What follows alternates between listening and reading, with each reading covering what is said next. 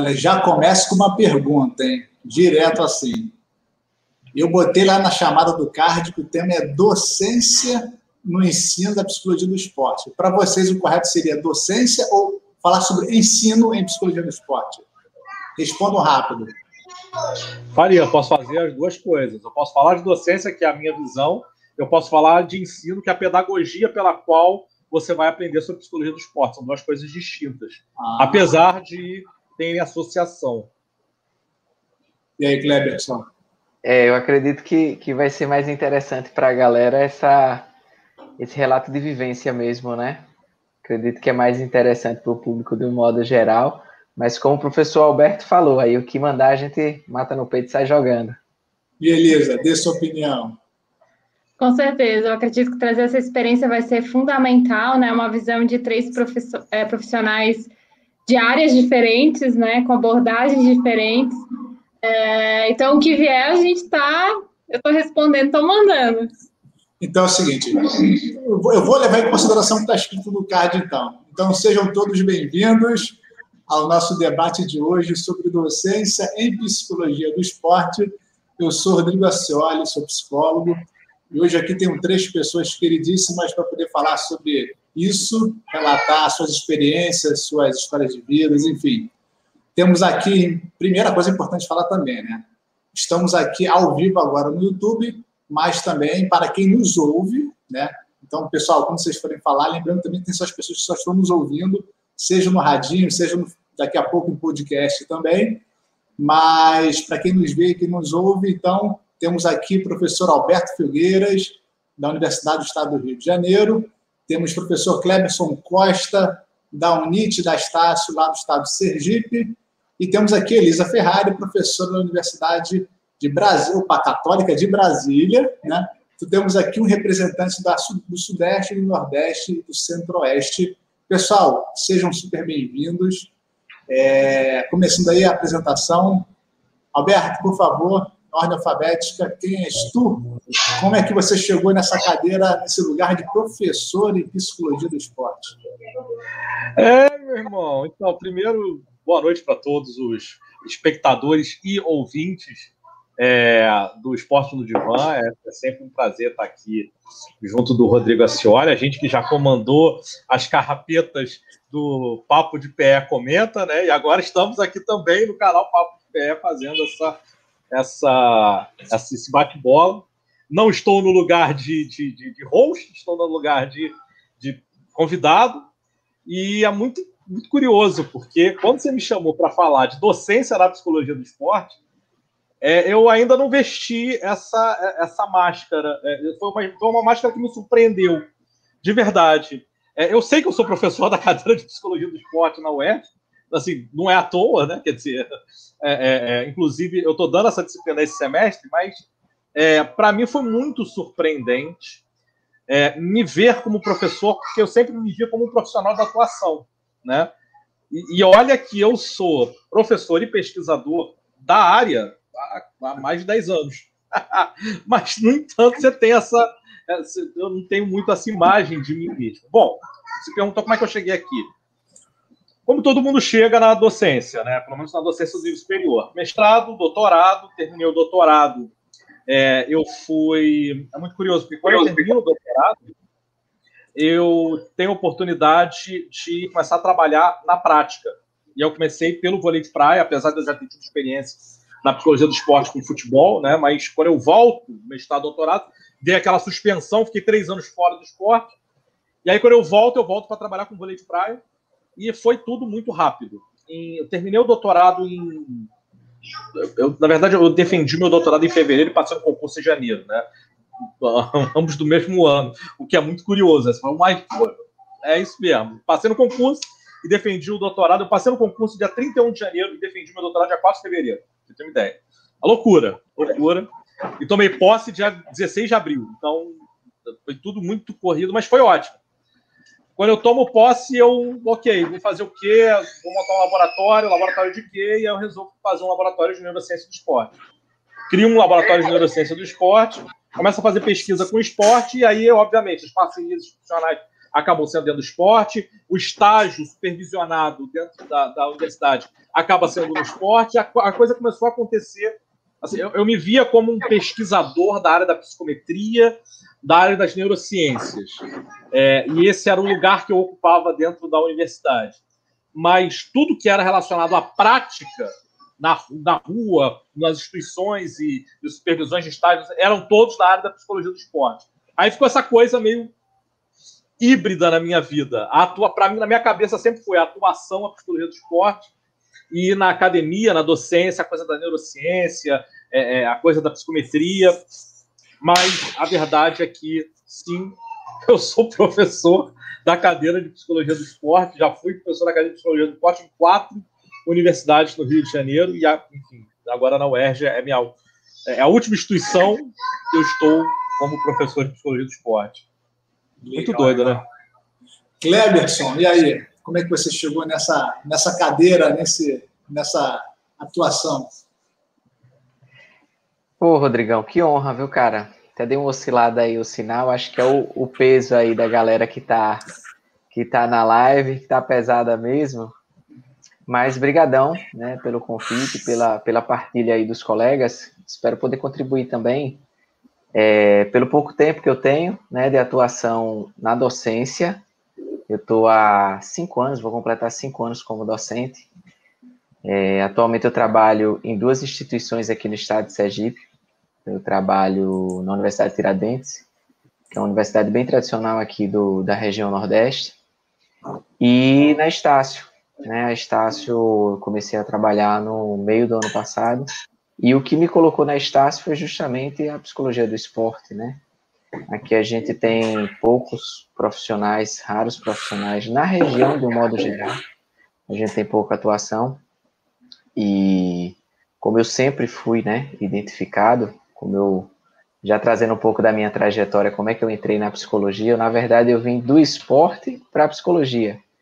Eu não fiz o caminho da psicologia para o esporte, não. Eu, aos 15 anos de idade, eu jogava futebol, né? E aí eu fiz o futebol de base, dos 15 aos 17, é, é, de uma forma bem, bem, bem dedicada, bem empenhada mesmo. Eu meio que parei a minha vida em busca dessa, dessa jornada do atleta profissional. Mas aí, aos 17 anos, né, depois de rodar é, a região Nordeste, a região Sudeste também, Minas Gerais, Rio de Janeiro. No Rio de Janeiro passei pelo Bom Sucesso, né? Então, sub-15 do Bom Sucesso. E aí, quando chegou no, na transição do sub-17 para os juniores, eu estava numa, numa, equipe lá em, em, Salto, no interior de São Paulo. E aí eu tinha passado tanta coisa já, que eu olhei eu falei bem assim, eu falei, não, eu, eu realmente não vou conseguir avançar tanto na carreira profissional do futebol e eu estou vendo a função de um profissional importantíssimo, que é o profissional de psicologia. Então, é, peguei o busão de São Paulo, de Salto para São Paulo, de São Paulo para Aracaju, né? Foram quase duas, dois dias de, de viagem e eu já voltei na cabeça que eu, eu já voltei com, com uma questão na cabeça que era voltar a estudar, porque é uma questão também que acontece bastante. A molecada do, dos grandes, né, da, da, grande massa dos clubes, assim, acredito que de 95% dos clubes da base não está estudando, ainda é muito assim, e eu tive que parar de estudar para conseguir dar conta, né, de treino em dois períodos, de conseguir ter o mínimo de descanso, o mínimo de lazer, e, e aí eu voltei nessas, nesses dois dias de viagem já com essa ideia na cabeça, que eu ia voltar a estudar, ia concluir o ensino médio, e ia cursar a faculdade de psicologia. E aí eu fiz isso, né? Eu fiz isso, eu me empenhei nos estudos, entrei na, na própria Universidade Tiradentes, que hoje eu leciono, tenho uma carreira bacana, e desde o primeiro período, né? Eu lembro de, um, de uma disciplina bem geral, que é, aqui se chamava Psicologia, Ciência e Profissão, não é nem mais esse nome, mas que hoje seria, de repente, Introdução à Psicologia, enfim, História da Psicologia, e aí a professora saía perguntando, né? E aí, qual, o que, que vocês pretendem fazer com a psicologia? E a grande massa ia, falava da clínica. E aí eu falei, professora, se você me permite, eu quero ser psicólogo do esporte. E todo mundo olhou assim para trás, falou: Como assim? De onde saiu esse louco aí? Eu falei: Eu quero ser psicólogo do esporte. Aí a professora, ah, a professora era até da região de Brasília, viu, Elisa? Aí a professora, bacana, você pretende então se mudar para trabalhar? Eu falei: Não, professora, eu pretendo difundir o, campo aqui no, no estado de Sergipe mesmo. Aí foi todo mundo olhou mais assustado ainda, assim, deu, deu uma risada e falou: Não, se, se a gente tem alguma dúvida, agora a gente tem a certeza, esse cara é louco. Mas aí eu fui, eu, eu tinha convicção do que eu estava propondo, né? Eu sempre fui muito engajado no esporte. Eu sempre, para além de praticar, eu estudei muito esporte, né? Eu sempre fui muito observador, curioso, leitor. É, e aí eu visualizava um campo de trabalho enorme, como eu visualizo, né? E hoje eu eu, eu meio que domino esse campo aqui no estado e já estou formando novos profissionais que estão tendo oportunidade, né? Estão tendo oportunidade aqui no estado. Hoje eu estou formado, estou com meu mestrado, com meu doutorado, concluí ano passado o doutorado, consegui acabar com ele antes que ele acabasse comigo, né? Essa era a minha meta de vida.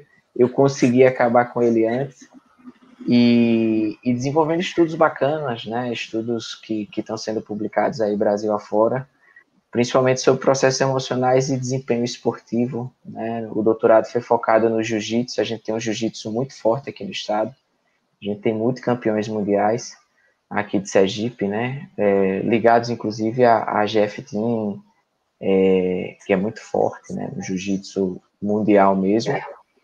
E eu tenho essa experiência prática com jiu-jitsu, futebol, voltei para o futebol, até uma palestra que eu, que eu participei, que o Rodrigo estava, tinha dito lá, para o futebol eu acho que eu nunca mais eu volto, mas, mas aí vai que naquele mesmo ano, Rodrigão, o, o, o Sergipe aqui, o Clube Esportivo Sergipe, ele me fez uma proposta para implementar um projeto, para construir e implementar um projeto, então estou no futebol, há seis anos eu trabalho com natação, natação daqui do estado também é forte, e tento levar, né, levar essa, essa experiência para dentro de sala de aula, né, contextualizar.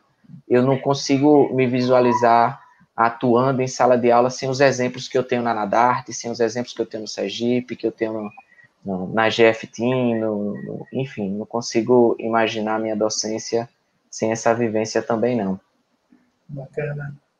Elisa, Elisa tem uma coisa, um tempero especial nessa nossa conversa, porque Elisa, eu, Alberto e Cleberson somos da psicologia, somos profissionais de psicólogos, e Elisa da educação física. Né? Então, ela tem ó, a discussão, a velha embate. Né? E aí, psicologia do esporte deve ser dado por psicólogos ou professores de educação física? Né? Mas Elisa é professora de educação física, professora profissional da educação física, ela leciona também em psicologia do esporte e estuda psicologia hoje em dia. Hoje ela é. Beleza, se apresente, senão eu vou falar demais. Primeiramente, boa noite a todos. É um prazer é, poder estar aqui com vocês, né? Poder estar dividindo as pessoas que eu tanto ouço falar, que eu tanto leio a respeito e que eu admiro bastante o trabalho de vocês. Então, estar dividindo esse espaço com vocês é, é fantástico. Então, obrigada pelo convite. É, acho que ao contrário do que vocês né, colocaram, a psicologia do esporte eu acho que ela acabou me escolhendo, porque não era opção para mim. Eu, eu fui atleta um certo tempo, foi acho que eu ter sido atleta, né? Eu fiz balé clássico durante 10 anos e eu achei que eu ia fazer isso a vida inteira, né? Como todo, todo atleta, né? E, e aí a hora que não deu, que não foi, eu falei, o que, que eu vou fazer da minha vida? E aí eu decidi, eu vou fazer educação física porque eu, eu quero trabalhar com, com dança, eu quero fazer isso. E uma vez formada, que aí eu fui para a prática, eu falei, não, pera, não é isso que eu quero, eu acho que não é para mim.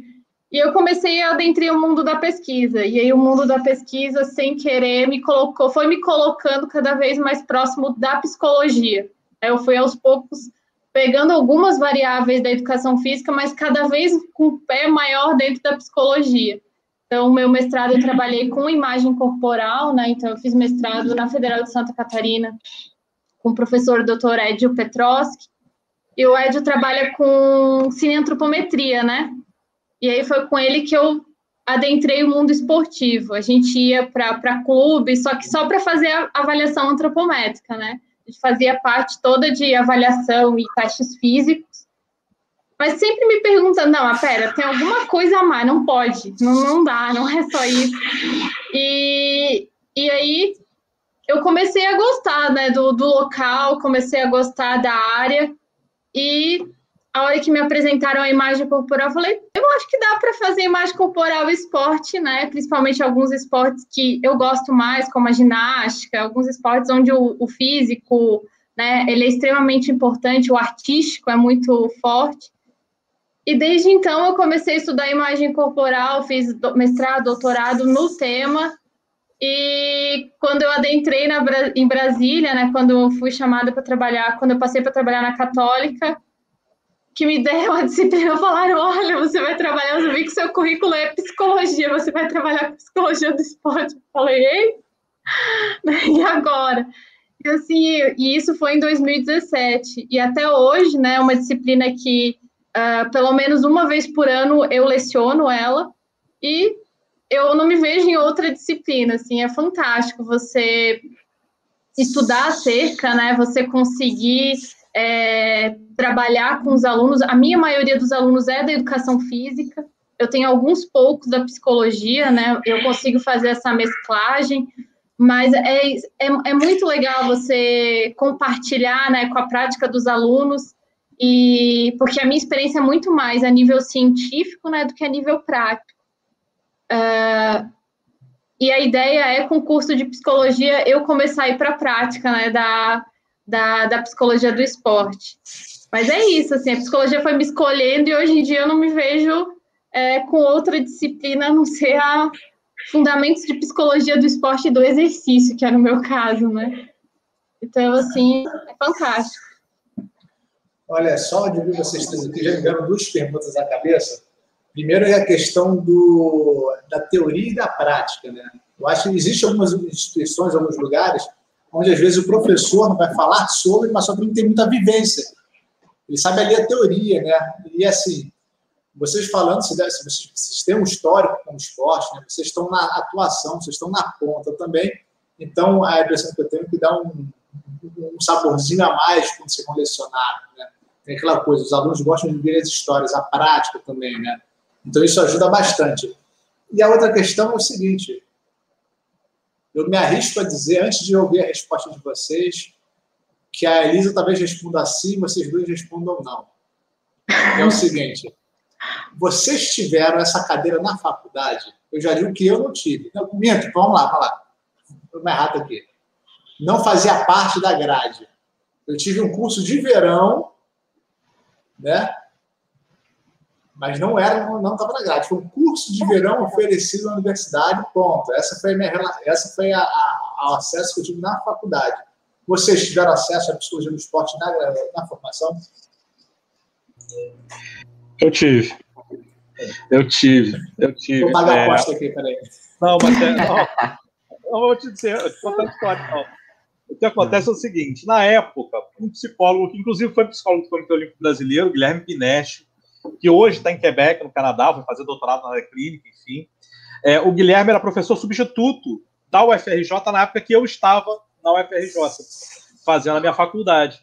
É, inclusive, eu, eu, já fazia estágio no Flamengo antes do Guilherme disponibilizar a disciplina, mas ele passou no concurso substituto ele podia dar uma disciplina eletiva à escolha dele.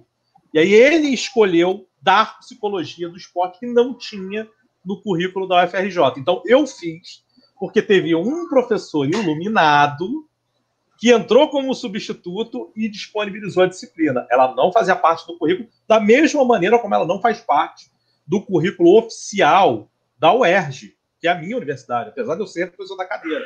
Uhum. Eu dou ela como disciplina eletiva voluntariamente. Apesar de que ela sempre teve. Tem outro professor na UERJ também trabalha com psicologia do esporte, que é o professor José Hernandes, é, que, que, tem toda uma formação da Federal do Rio Grande do Sul e teve muito contato com a UBRA, a antiga Universidade UBRA, lá do Rio Grande do Sul, que tem uma história gigantesca na psicologia é, do esporte, tem história gigantesca com o esporte, né? Enfim, tem um monte de gente que foi atleta da Ubra, né? E ele trabalhava com psicologia do esporte lá na Ubra, então, de alguma maneira, a UERJ tem tradição de oferecer a disciplina de psicologia do esporte, apesar de não ser uma disciplina do currículo. E a mesma coisa era no UFRJ, que eu dei a sorte do Guilherme Pineste é, é, me dar a aula de psicologia do esporte. Mas sim, a gente, todo mundo que é de psicologia reconhece que não é uma disciplina que a gente, que a gente costuma ter no currículo, né? Eu, eu, eu dei sorte, eu confesso que eu dei muita sorte. É, Guilherme Pineste, se não me engano, foi pessoal da, do Copa, Comitê Brasileiro, né? Durante o tempo. Ele foi, inclusive ele foi o. Estava sozinho lá, né? Pan-Americano, por um dos Pan-Americanos, enfim. Foi ele que foi, enfim, ele, ele era, enfim, era espetacular. Mas, enfim, a vida nos leva para caminhos que às vezes a gente não está, assim, que a gente não está vendo, e ele foi para o Canadá, foi para Quebec, está lá até hoje. Excelente profissional, profissional excelente, profissional que o Brasil perdeu, mas é uma tradição brasileira, né? Perder cérebros. Elisa, diga aí, errei ou estava certo? É, então, no curso, ela não é uma disciplina do curso, ela é uma disciplina do curso da educação física. Então, ela para a psicologia, ela se torna uma disciplina é, que você é eletiva, né? Que você é, escolhe junto com várias outras. Então, é, por isso que a procura de psicólogos, né, de estudantes de psicologia pela disciplina não é muito grande.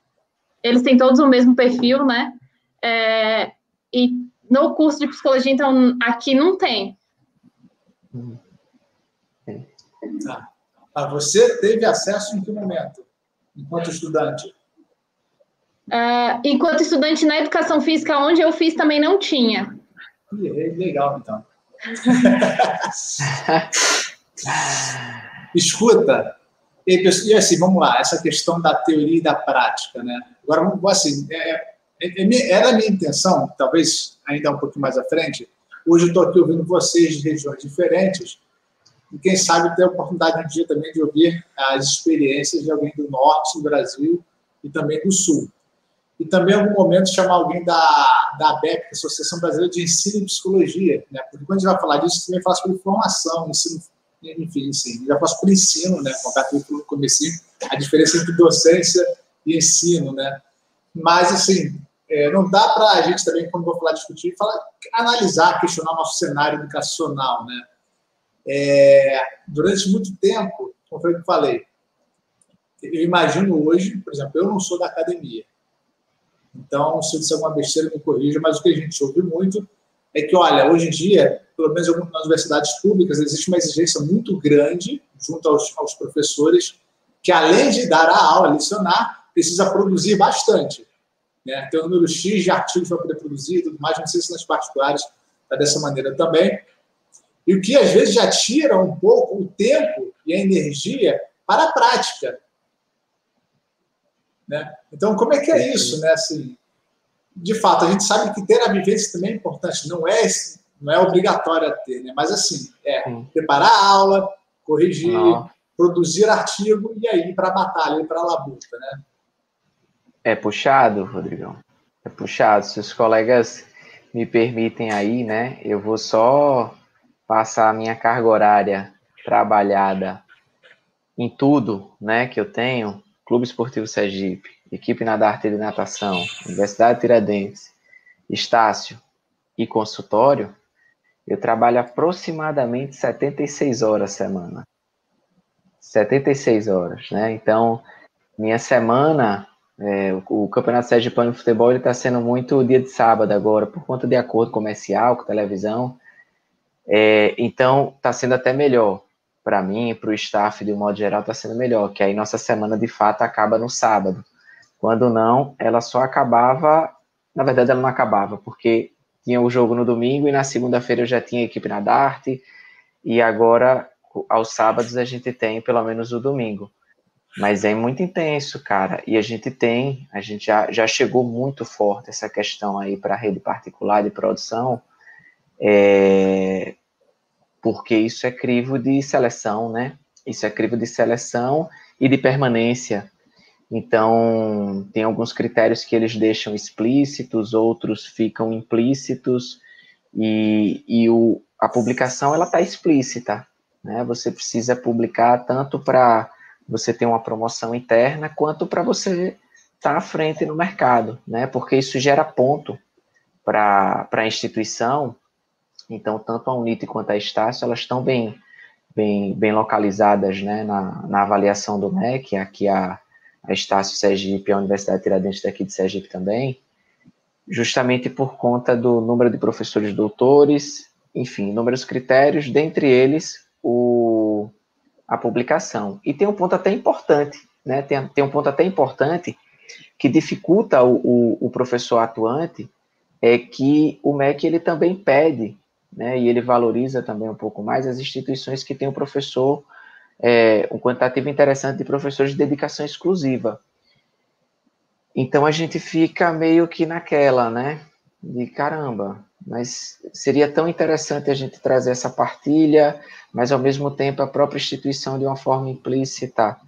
E dados momentos também solta uma outra questão de que, ó, interessante vocês se dedicarem mais aqui, vocês terem mais tempo aqui, e a gente fica certo, mas e aí, onde é que eu vou trazer de lá para cá também para estar tá formando os profissionais que vão chegar lá naquela ponta? né? Então a gente meio que fica tentando dançar. A gente fica tentando dançar em meio a tudo isso para não sair prejudicado em nenhum dos lados e cons conseguir ter, ter, ter, a liberdade, se sentir completo mesmo, sabe? É a minha forma de ver a docência, é eu estar tá atuando na ponta e estar tá retransmitindo na docência. Outras pessoas pensam de outro modo e sem problemas. O, o problema tá na minha ótica é da gente direcionar que não, o docente precisa estar somente na sala de aula e nas atividades em torno, e o profissional atuante não vai ter o espaço na docência. Então, acho que a gente está sufocando um pouco esse tipo de profissional. Tem um detalhe, né? Eu falei em preparar a aula, lecionar, né? É, produzir, é, trabalhar, e tem um detalhe, que nesse contexto aí tem um trabalho de orientação também, dar a supervisão, acompanhar um aluno, né? E... Eu estou vivendo, um pouco desse problema, desse dilema aí. Rapaz, é, é para você ter uma ideia, o Kleberson estava falando isso, sai uma pesquisa, acabou de sair uma pesquisa agora feita pela, pela Associação de Docentes da UERJ, né, pela AS do UERJ, que é o nosso sindicato lá do, de professores da, da UERJ. E nessa pesquisa, é, 75% dos professores relatou que trabalhava mais do que a quantidade de horas contratadas. Já começa por aí. Então, já tem essa questão. Muito curioso que, por conta do Ministério Público por conta da Procuradoria do Estado, é, a UERJ ela tem um nível de controle interno e externo do pessoal, principalmente dos professores, muito grande. Então, todo semestre a gente preenche lá as planilhas, é, é, que aí você inclui hora de, de, sala de aula, hora de preparação de aula, é, hora de pesquisa, hora de supervisão e você tem que dar lá na soma 40 horas. Tá lá, tá? Tem, tem uma regra lá, tem que dar 40 horas. Até aí, excelente. Você está ali, nós somos servidores públicos e, portanto, é, a gente está ali é, por causa do dinheiro do contribuinte. Então, a gente tem que justificar que a nossa produção, que a nossa formação dos profissionais que a gente tem sejam condizentes com o investimento que o contribuinte do Estado do Rio de Janeiro está fazendo. Até aí, ok. Só que eu nunca vi, eu não tenho nenhum colega de instituto que tenha somado menos do que 50 horas no seu planejamento semestral. Então, assim, lá no final tem que dar 40. Sempre dá 50, e a gente assina como se a gente desse, desse 40 somente. Né? Então, isso é hiper normal. É, então, eu acho que a vida do professor, até porque a vida do professor ela não para, não, ela não se encerra somente no horário que você tem para dar supervisão, porque sempre tem aquele aluno que te manda um e-mail meia-noite, te mandou uma mensagem no domingo, e muitas vezes ele está angustiado. E quem trabalha com a psicologia do esporte, fazendo supervisão de aluno, e aí entra no que você falou, é, é tão mais complicado, porque olha só que loucura. As competições são sábado e domingo. Não tem competição segunda, terça.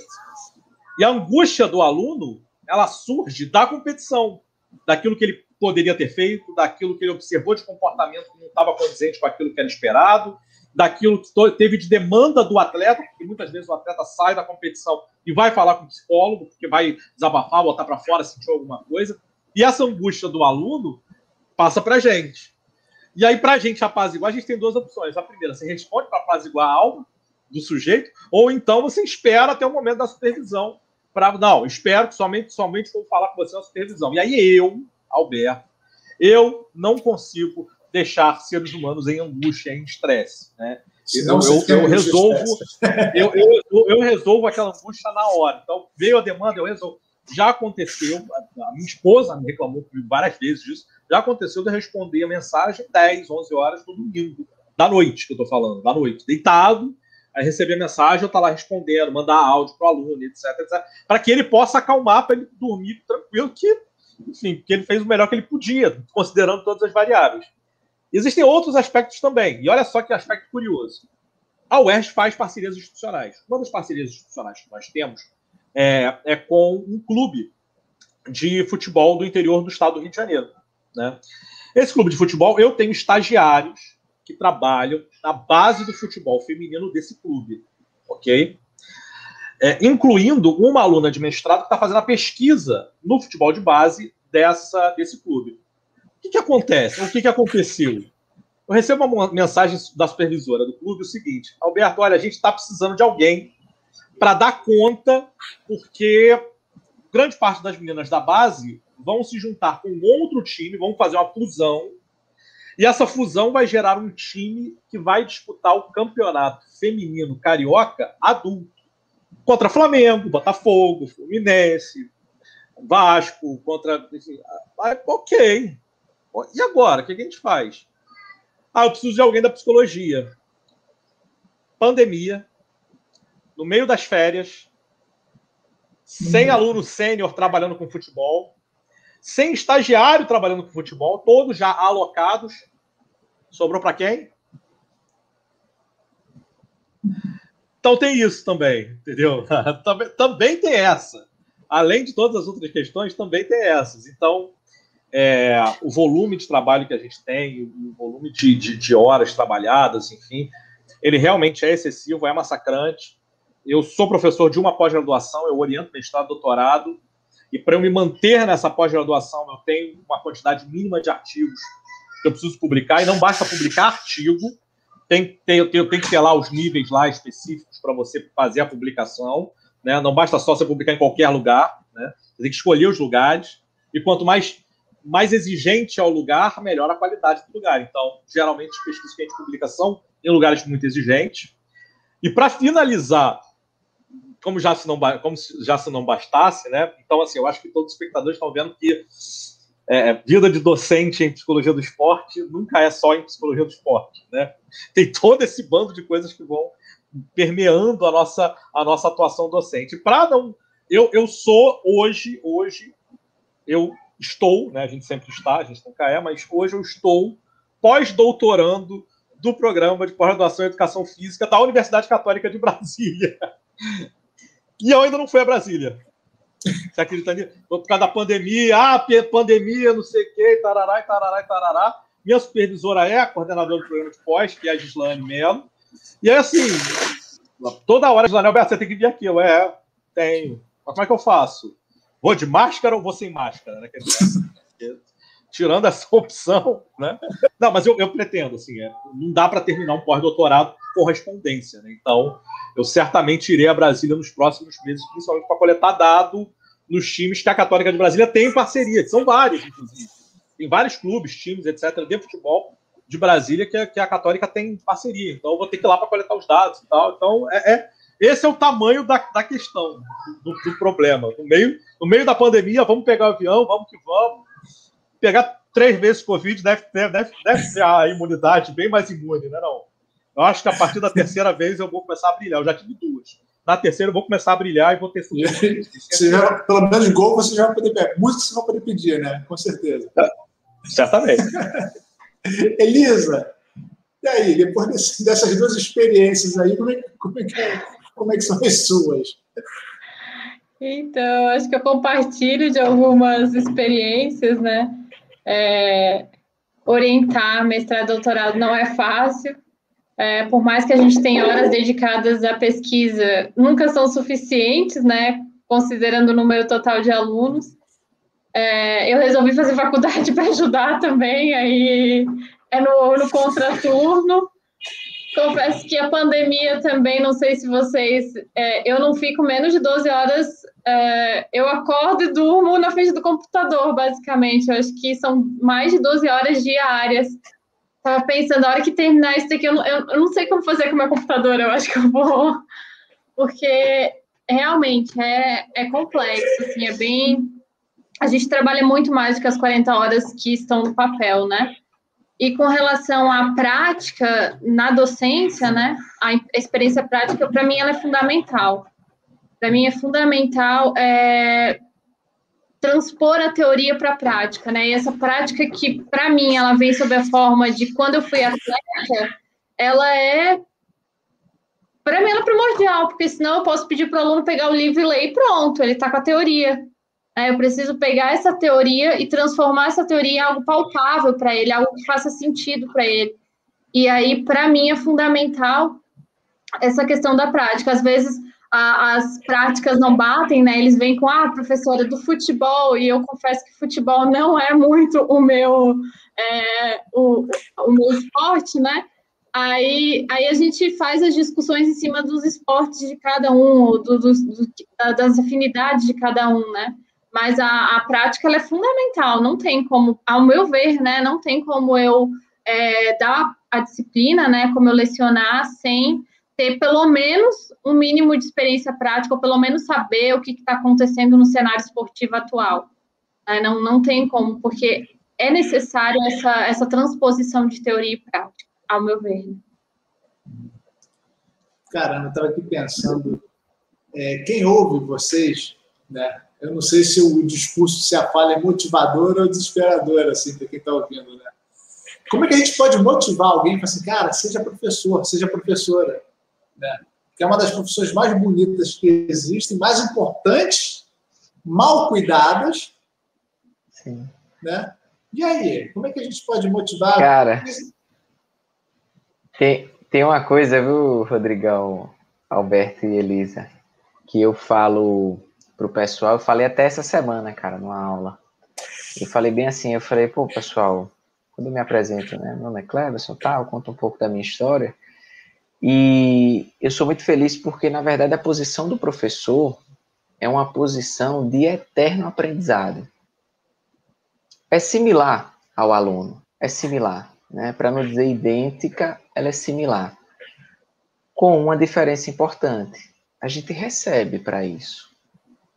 A gente pode não ter a melhor das remunerações, que a gente não tem, mas a gente recebe para estar tá se atualizando também. A gente recebe para estar tá naquele momento de troca. Então, enquanto eu perceber dessa forma, eu consigo levar essas 76 horas acumuladas numa boa. A partir do momento em que eu perceber que ó, não tá, não tô nesse enfoque mais, eu não tô conseguindo fazer uma troca legal, não tô conseguindo chegar numa sala de aula ou no, no virtual class e, e, e perceber é, algo que me agregue e que eu esteja agregando a alguém também, aí eu vou parar.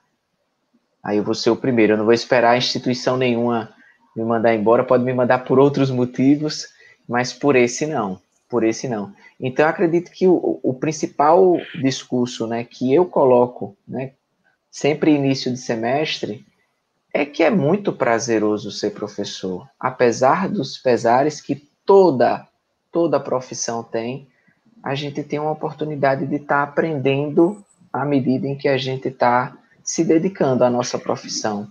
Então, aquilo que eu faço no Sergipe, aquilo que eu faço na Nadarte, aquilo que eu faço no consultório, muitas das vezes eu estou fazendo já de uma forma obrigatória na montagem da minha aula. Então eu acho, eu acho super proveitoso. Eu vejo como super proveitoso, ao menos nesse momento de vida que eu atravesso agora.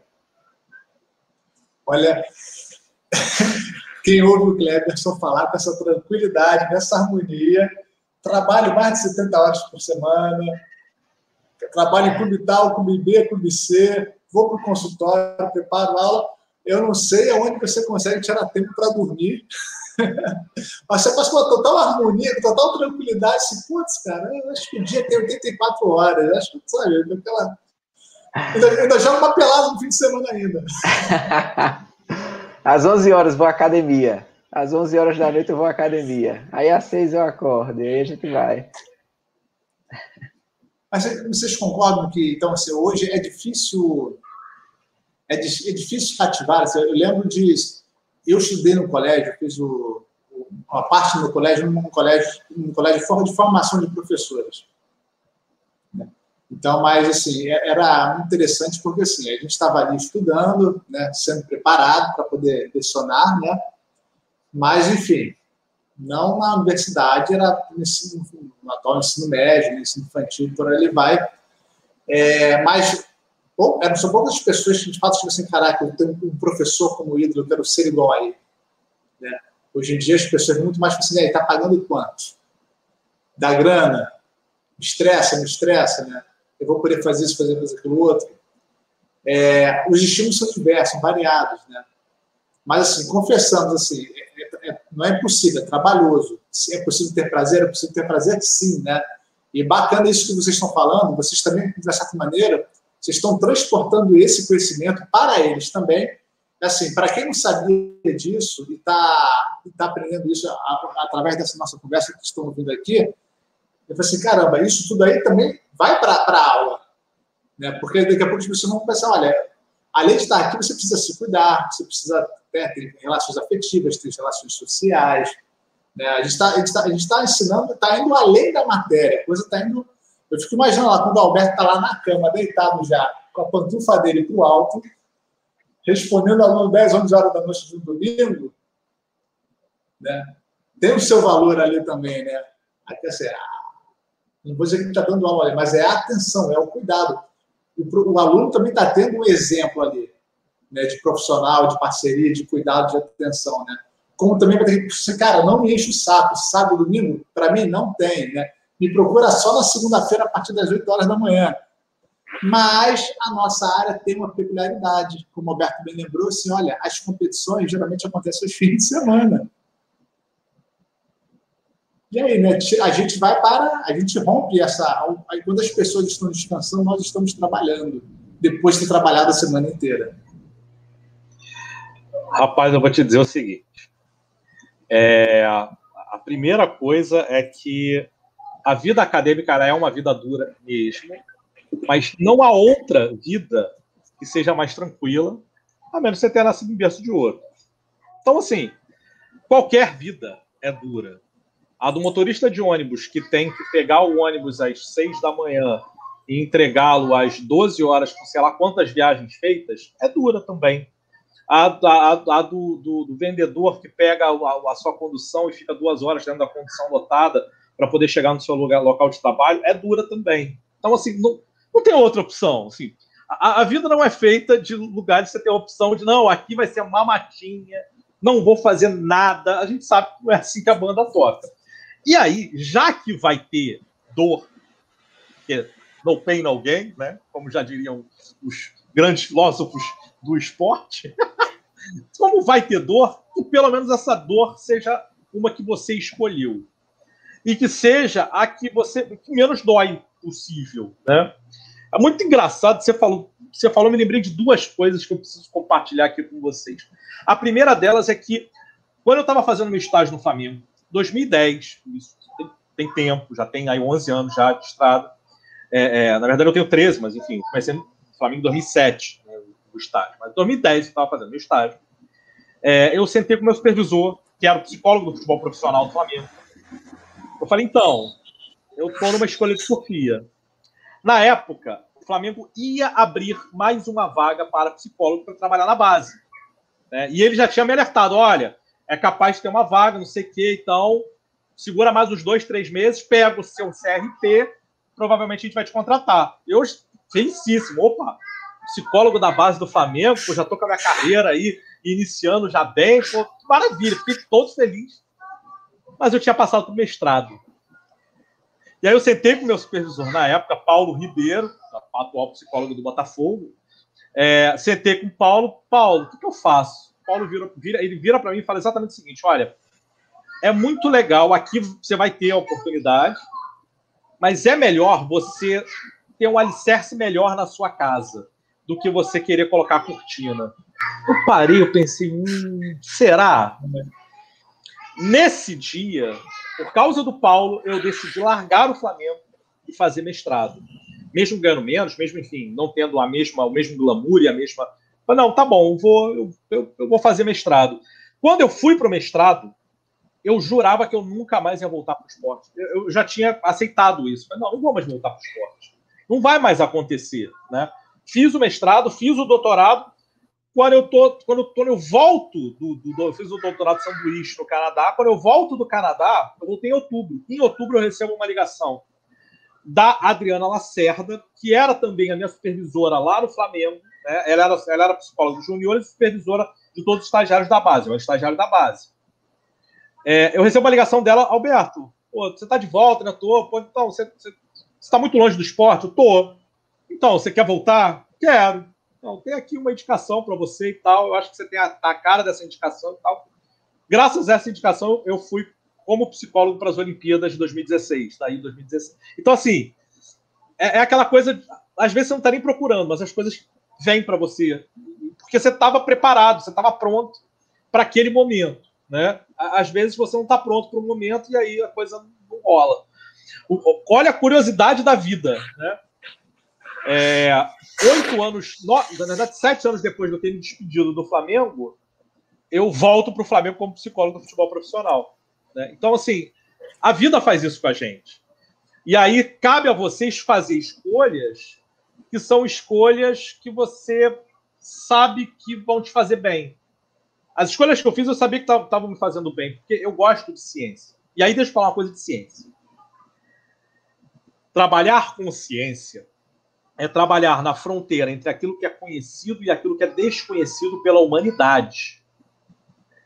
Há certas coisas que a gente trabalha, há certas coisas que a gente faz que ninguém nunca pensou antes. Essa é a função do cientista, essa é a função do pesquisador. É você expandir as fronteiras do conhecimento humano. E cá entre nós, quando você ouve isso, você fala, nossa, que coisa espetacular. E é espetacular.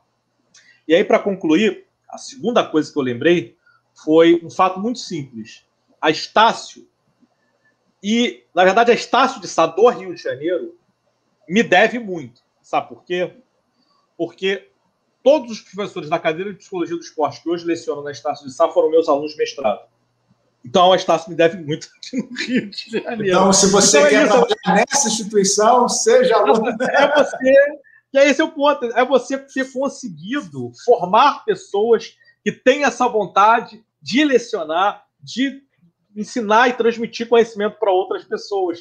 E eu sou muito feliz por saber que eu tenho alunos lecionando a cadeira de psicologia do esporte, tendo feito o mestrado em psicologia do esporte numa instituição hiper tradicional como é a Estácio. Então, assim, é, mas não só a Estácio, a Uniswan também tem aluno meu, enfim, mas da cadeira de psicologia do esporte é a Estácio. Então, isso, isso é muito gratificante para a gente, saber que tem alunos que estão aí transmitindo aquilo que a gente transmitiu e aquilo que a gente aprendeu, né? As coisas vão andando. O Cleberson daqui a pouco está nessa, ele está aumentando a população de psicólogos de esporte, professores no estado de Sergipe.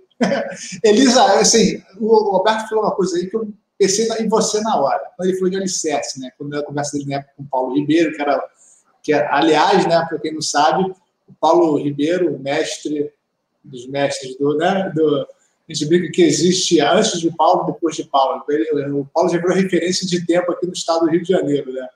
Mas um grande beijo para o Paulo, caso esteja nos ouvindo, nos vendo. É, e hoje o Paulo assim, foi o supervisor, né, foi o chefe, o chefinho do Alberto lá no Flamengo, e hoje está lá Alberto, olha só, é um cara com anos e anos de, de experiência, hoje psicólogo do futebol profissional do Botafogo, de um grande clube brasileiro, hoje é orient, orientando do Alberto. Hoje ele é meu doutorando, é, hoje ele é meu doutorando. Pois eu, eu, né? O Paulo foi meu chefe no Flamengo, e depois ele foi meu aluno do mestrado e agora é meu aluno do doutorado, meu doutorando. Formei olha só, e aí eu, eu, vou, vou fazer essa forçação de barra de vínculo com a Elisa aqui, né? Porque assim, olha, o cara com, grande, com grande bagagem, com grande história, agora está se dedicando tempo a. está reconstruindo, não vou dizer reconstruindo, mas está fortalecendo ali a base dele, né? Está dando outro olhar para a formação dele. E a Elisa Pô, já vem na formação, né? Tem esse histórico, estudou, fez mestrado, doutorado, foi para fora também, Elisa. Tem essa história também que você não nos trouxe, né? Eu acabei de lembrar disso, de uma conversa nossa lá em Brasília, no Congresso da Budapeste, acho que você foi para Londres, se eu não me engano, foi isso? Lembrei foi, fiquei bem. um tempo lá. Quer dizer assim, ela tem toda uma história, uma bagagem, uma formação, um estudo, dá aula e hoje está estudando psicologia. Né? Então, dentro desse tempo dela aí, né, ela ainda tira no contra, no, lá no, no, no, tempo contrário ali, ela vai estudar. E aí, né, assim, como é que é o seu olhar hoje enquanto estudante? Né? Você, assim, você hoje, assim, você amedronta o professor? O professor sabe que você é professora da instituição, assim, como é que é isso? Como é que é estar de volta na cadeira? Qual é o seu olhar, né? Como é, como é que é estar agora sendo estudante? Já com essa bagagem toda? Eu acho que é, ser estudante está repensando o meu lado de, meu lado profissional, porque aí agora eu consigo ver um pouco, né, ou eu tenho mais clareza do, da forma como o aluno está vendo determinadas situações, né, a forma como ele se sente, porque é a forma como eu me sinto numa área que não que eu não conheço muita coisa, numa área que para mim é muito nova. Então assim, é para mim foi fundamental. Rever, repensar toda a minha prática profissional. Assim, às vezes o que eu achava que, ah, para mim é assim, o aluno não vê dessa forma, ele vê de outra forma. Então, assim, é, é fundamental e foi fundamental para eu repensar, é, enquanto que se a, eu ser professora, né, o quanto que isso incomoda. Eu, eu não costumo falar para os meus professores que eu sou professora, então, eu me camuflo lá, né? Eu entro, a partir do momento que eu pisei na sala de aula, eu sou aluna como qualquer um. É claro que alguns já me conhecem dentro da instituição, né? E aí acabam perguntando, e aí a minha cobrança enquanto aluna é muito maior. Né? É, quando eu comecei, assim que eu comecei a faculdade, eu estou na metade agora, né? Eu tinha uma cobrança muito maior. É porque, ah, já que eu sou professora, eu tenho que tirar as melhores notas, né? Eu, eu, eu não posso errar. E, e aí depois eu meio que, ah, quer saber? Eu vou aproveitar porque é gostoso demais. Então, agora eu estou na fase muito mais de curtir o curso e de curtir a graduação, que eu sou completamente apaixonada pela área de vocês, ela é fantástica. Porque é, ah, eu sou professora, eu sou igual a ele, sabe? Não, naquele momento ali eu não sou. Só que eu acabo falando mais, eu faço pergunta, porque eu acho que a minha é, é muito diferente eu agora do que eu quando eu tinha 16, 17 anos que eu fiz a faculdade. Então agora eu faço mais pergunta, agora eu sou mais crítica, agora eu digo, não, professora, peraí, eu acho que eu não concordo com isso. E aí, às vezes, os colegas ficam meio constrangidos, né? Se a criatura não para de falar, não para de fazer pergunta. Então, assim, é, é, é bem diferente. É, Para mim, está sendo fundamental. Assim, se todos pudessem ter essa oportunidade né, de, de, de ver o outro lado, é, é bem interessante. É algo bem. É, para mim está sendo muito enriquecedor, assim, está fazendo muito sentido. E enquanto, né, enquanto eu achar que as coisas fazem sentido até para eu dar aula também, eu vou continuar. Enquanto eu achar que eu, que, que eu tenho a acrescentar para a vida das pessoas, enquanto eu achar que, é, que eu ainda né, consigo estar naquele local, eu acho que eu vou ficar, né? Enquanto eu achar que, que não, que já deu, que agora está na hora de dar espaço para outro, né? Então, eu acho que é isso, assim, para mim é, é muito, muito interessante, muito gostoso. Agora, nós temos aí nosso, nos últimos 10 minutos de conversa, me tire uma dúvida. A Elisa falou uma coisa que me lembrou, uma coisa um debate também intenso, muito interessante, que é a relação com os alunos. Né? Então, assim, primeira coisa tem desde a relação interpessoal, né? qual é o nível ali, né? onde, até onde a gente pode ir, até onde tem que botar autoridade. Mas, enfim, não é nem nesse ponto, não. E que ela falou assim, não, a cobrança enquanto aluno. Né? Então, ela, enquanto aluno, hoje ela já tem uma outra cobrança. Pode ser para ela ou para né, a instituição ou para o professor tudo mais. Mas a gente sabe que também existe uma diferença muito grande nessa relação entre as instituições públicas e privadas.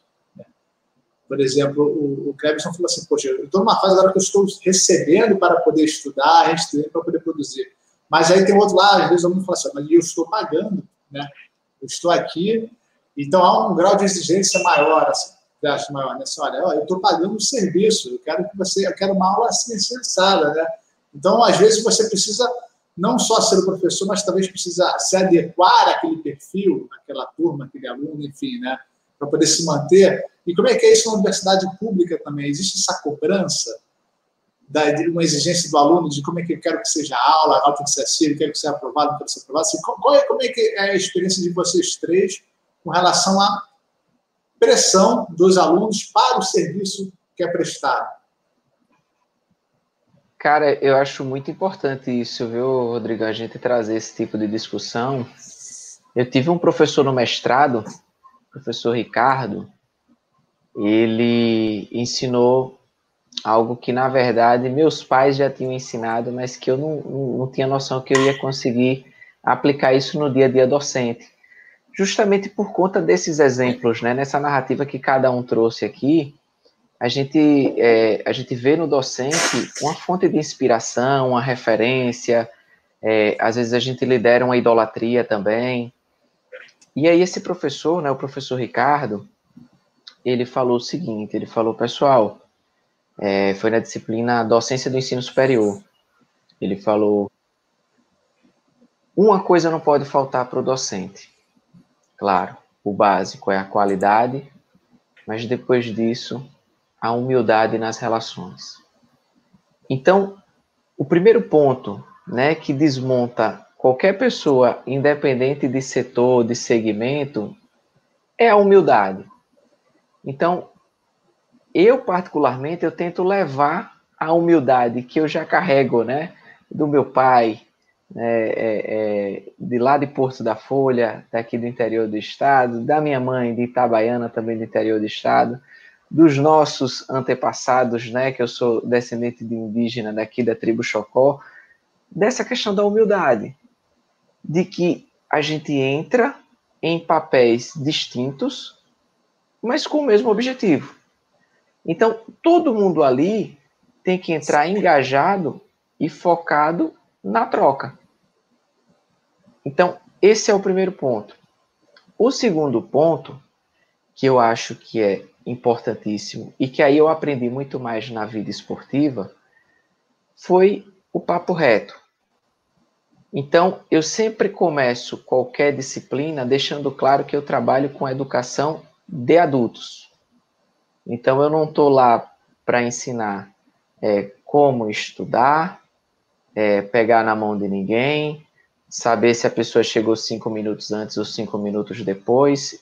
Quando a instituição me dá liberdade, inclusive, eu dificilmente, todas as aulas, eu particularmente, eu faço chamada, justamente porque eu quero motivar e despertar neles a responsabilidade de uma formação profissional que aí eles vão chegar lá como, como o Alberto é, é, tem, tem a carreira dele no Flamengo, a professora Elisa na, nas instituições de ensino superior, ninguém vai estar tá pedindo por favor para chegar no horário.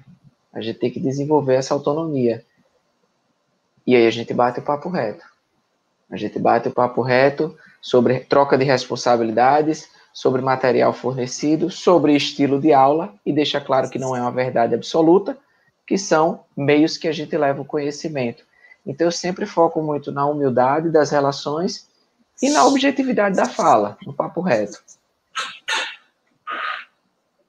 Bacana. Elisa, Alberto. Olha, eu vou te dizer que assim, é, em relação aos meus alunos, eu, eu, tenho um pouco de dificuldade com essa persona de professor. Eu tenho dificuldade com ela eu fiz três faculdades, né, antes de me enveredar por uma específica, né? Então, assim, eu fui aluno muito tempo, fui aluno por muitos anos. Alberto, Alberto, só fala para eles, para quem não conhece, quais foram os cursos que você fez antes da psicologia.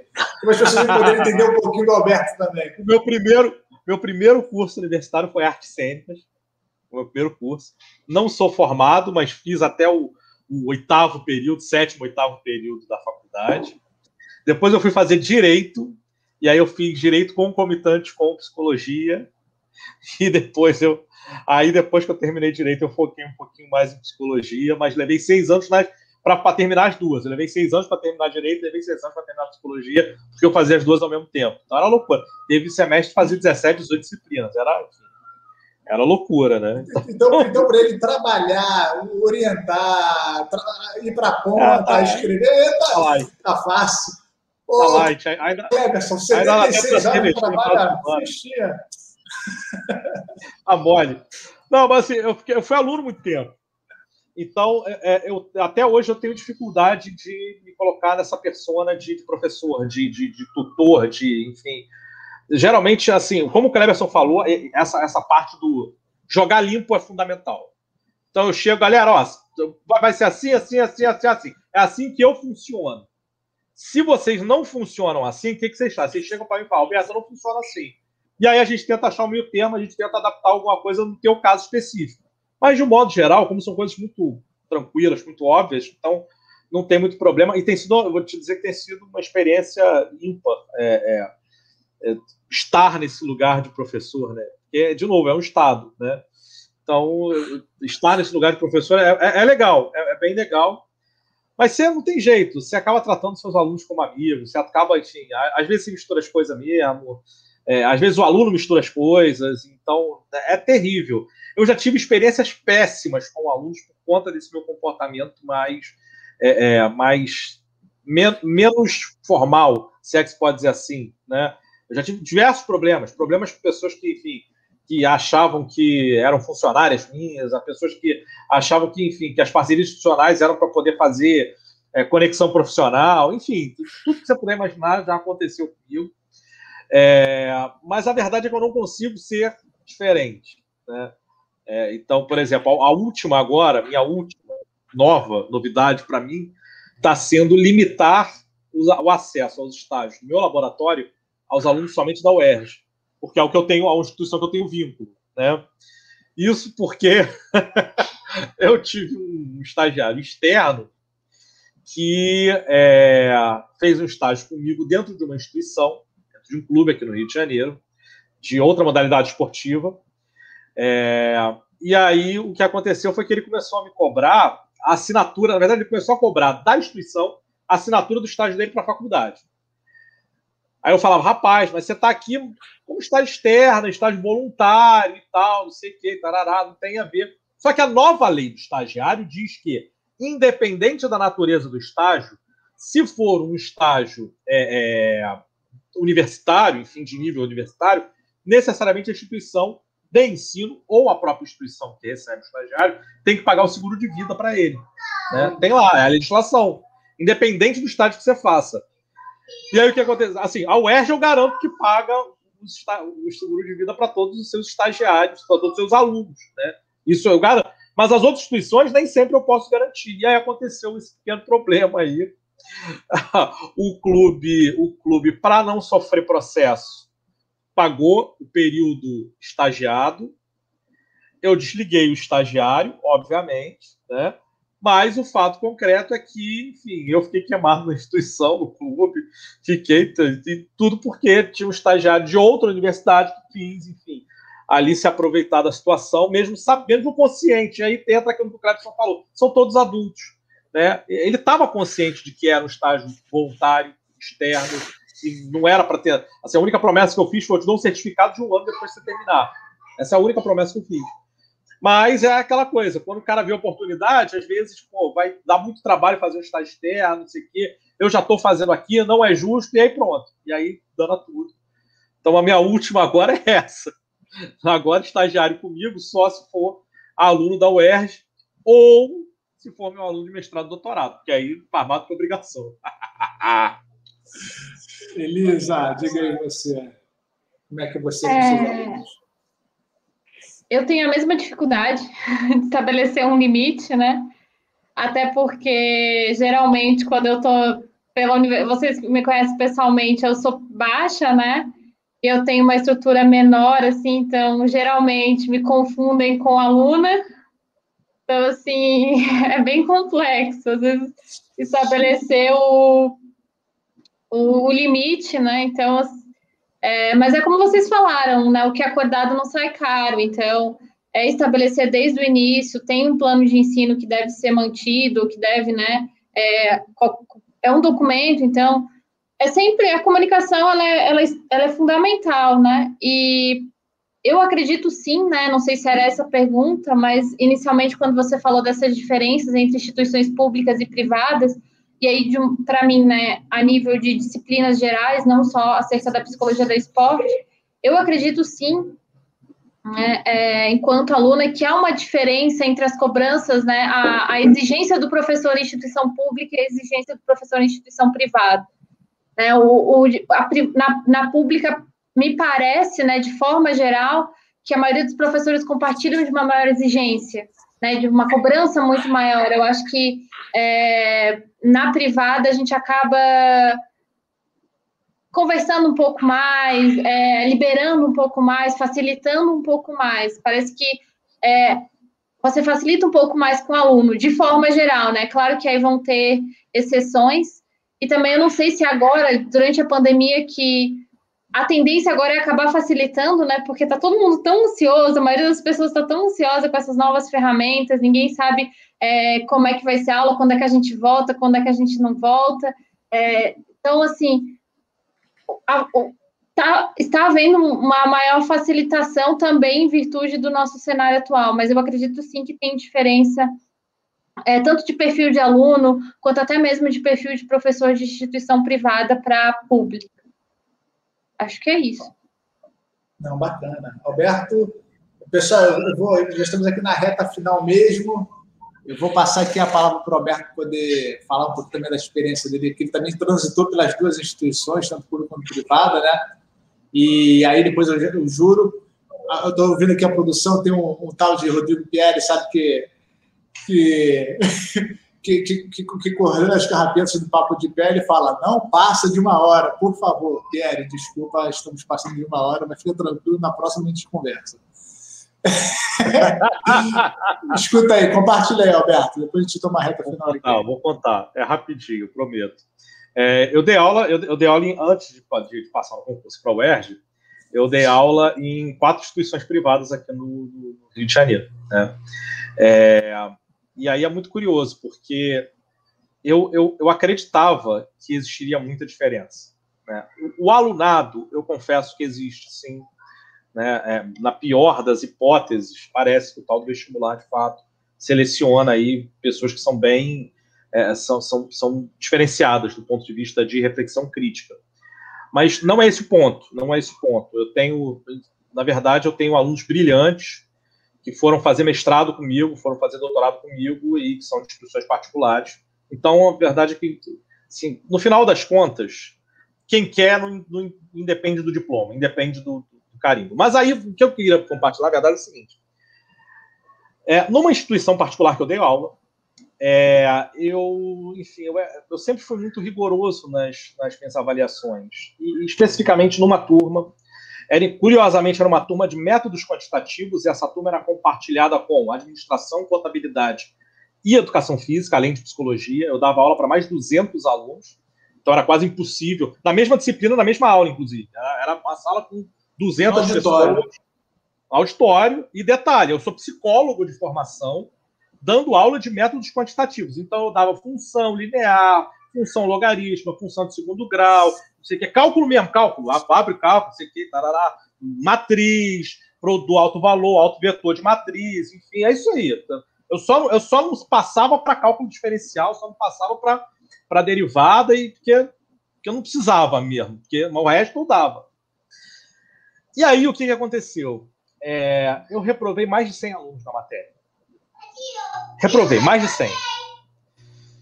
Assim, a instituição não fica feliz quando isso acontece. Né? Aí eu tive a minha coordenadora me chamando, sabe aquela coisa, vem aqui conversar no cantinho. E ela me fala exatamente o seguinte: Alberto, olha, eu entendo que você é rigoroso, eu sei que você é muito rigoroso, enfim, raramente você, alguém passa ileso pelas suas mãos, mas é, o que, que acontece? Para a instituição, olha só o que ela me fala. Para a instituição, você reprovar mais de metade da turma significa que, na verdade, o seu método de ensino não condiz com o seu método de avaliação e que, portanto, você não teve sucesso na sua atuação como professor. Aí eu perguntei, sim. Ah, entendi. Mas vem cá, só nessa disciplina? Eu dou outras cinco.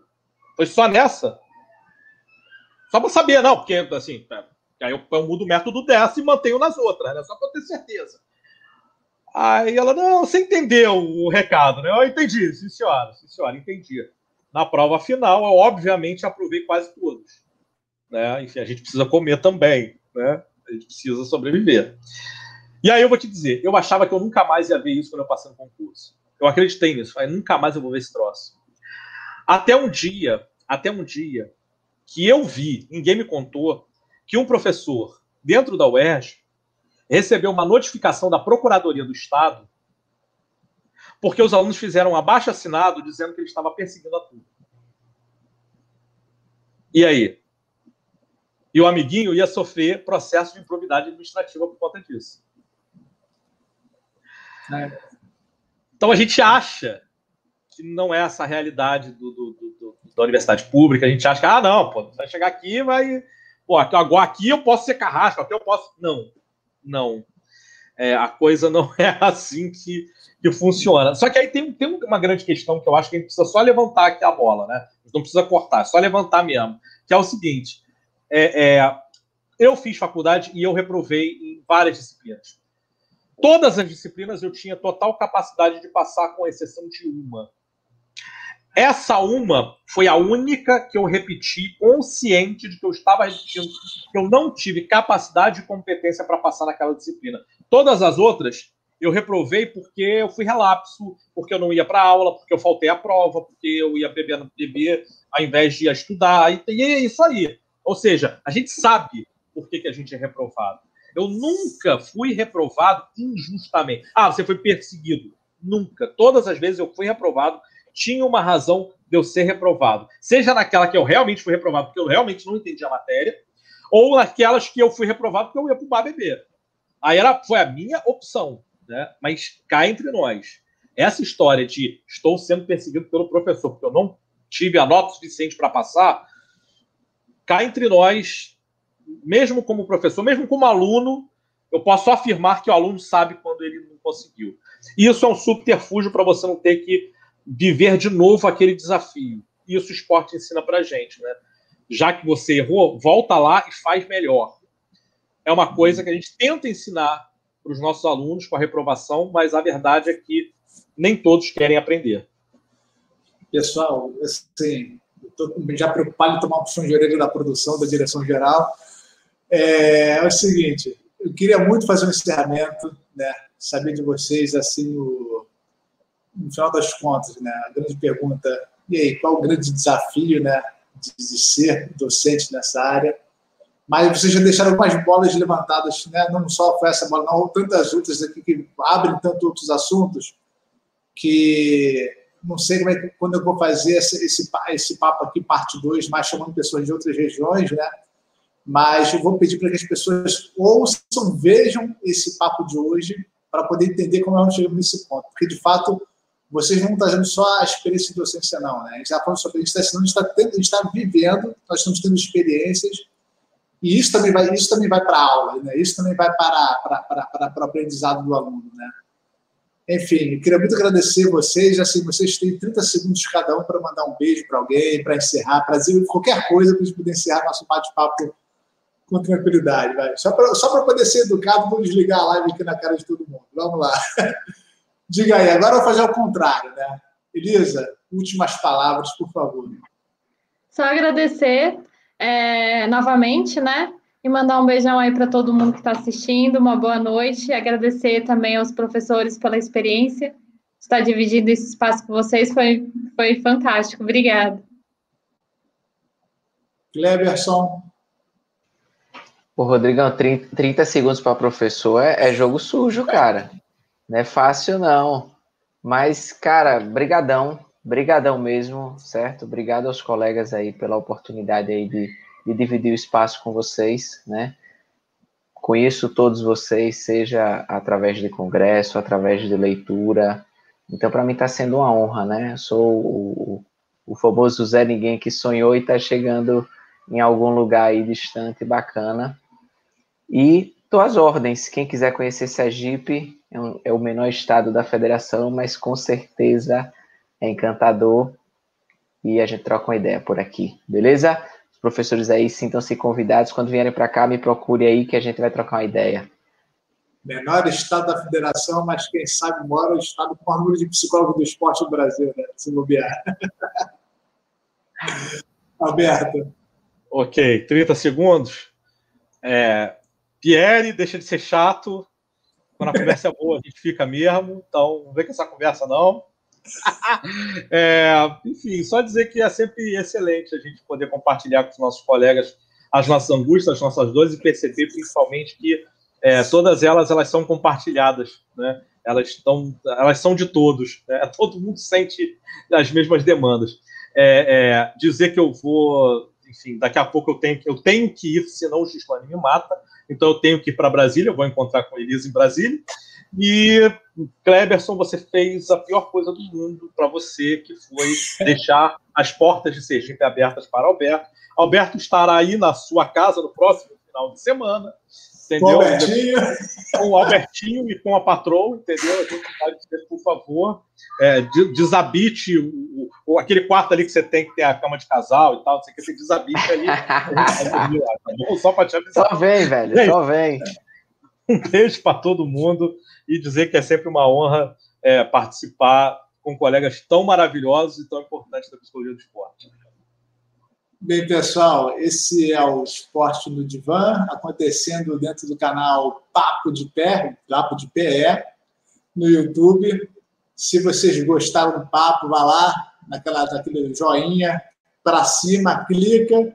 Se você por acaso não gostou, também vai no joinha para cima e clica para poder pra enganar a gente e achar que vocês estão gostando. Né? O importante é é a interação, isso que importa. Seja para dizer que gostou, não gostou, mas é muito bom ter vocês aqui, todos vocês três aqui.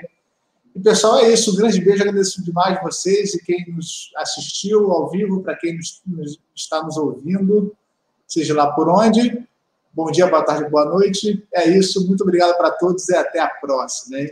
Tchau, tchau, pessoal.